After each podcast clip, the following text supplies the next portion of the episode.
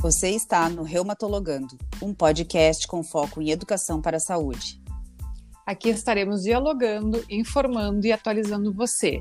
Siga meu Instagram e Facebook, arroba tatianakm.reumato. E meu Instagram, arroba Fernanda Guidolin Reumato e Facebook, arroba Fernanda Guidolin Reumatologista.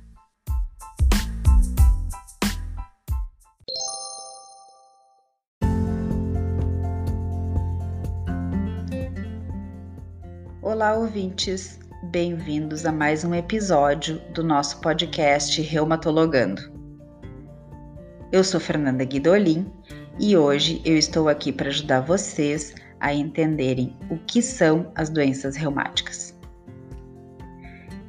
Popularmente, elas são conhecidas como reumatismos e elas são um conjunto de diferentes patologias que acometem os ossos, os músculos, as articulações, que são popularmente conhecidas como juntas, tendões e até mesmo ligamentos.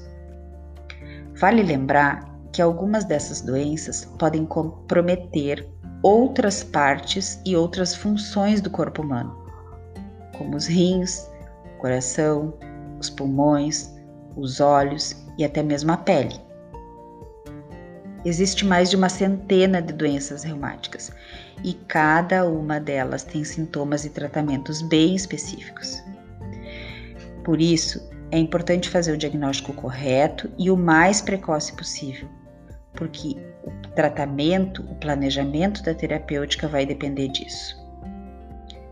No geral, as doenças elas podem ser divididas em inflamatórias, como artrite reumatoide, lúpus, artrite psoriásica, doenças degenerativas, como osteoartrite ou artrose, as infecciosas, que são causadas por fungos, por bactérias, por vírus, metabólicas, como a gota, que é a artrite pelo ácido úrico, e por fim, as traumáticas, como as bursites e as tendinites. Uma pergunta bem frequente é como eu posso saber se eu tenho uma doença reumática? E a resposta é: um médico, especialmente um reumatologista, vai poder estabelecer esse diagnóstico através de uma anamnese, que é uma conversa com o paciente em um exame físico detalhado, associado a exames complementares, como exames laboratoriais e radiológicos. Qualquer dor articular, ela deve ser investigada, pois como eu disse antes, Quanto mais precoce for o diagnóstico, maior vai ser o sucesso do tratamento. As doenças reumáticas inflamatórias são a que costumam provocar sintomas mais intensos, porém algumas vezes subjetivos.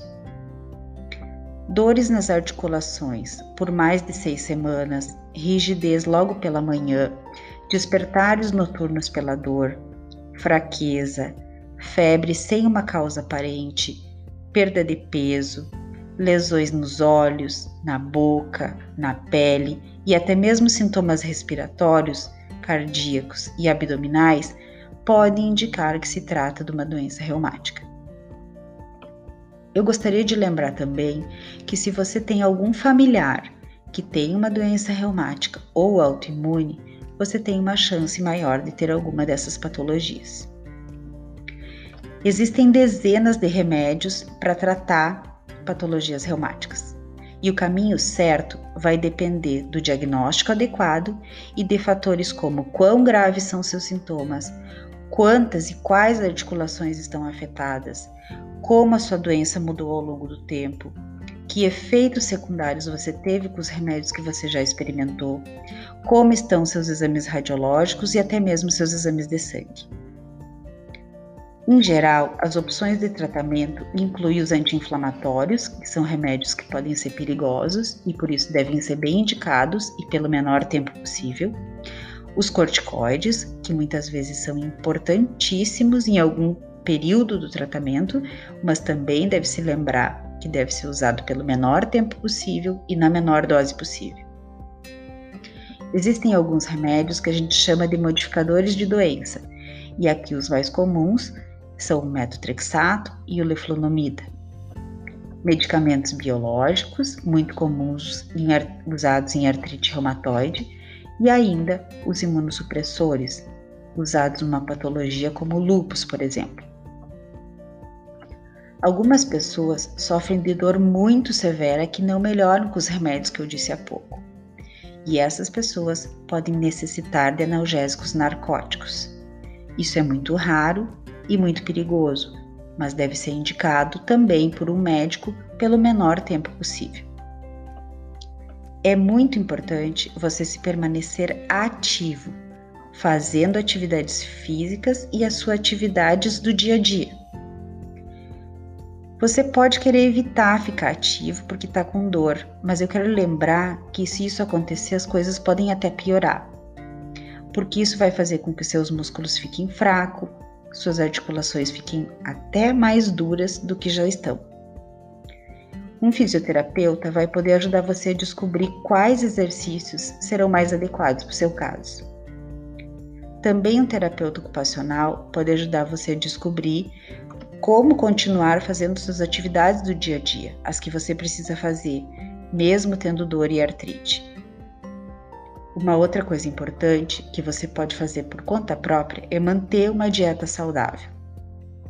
A gente sabe que algumas pessoas que têm algumas doenças reumáticas têm risco aumentado de doenças cardíacas. Por isso é importante, então, evitar os alimentos gordurosos e até os ricos em sal.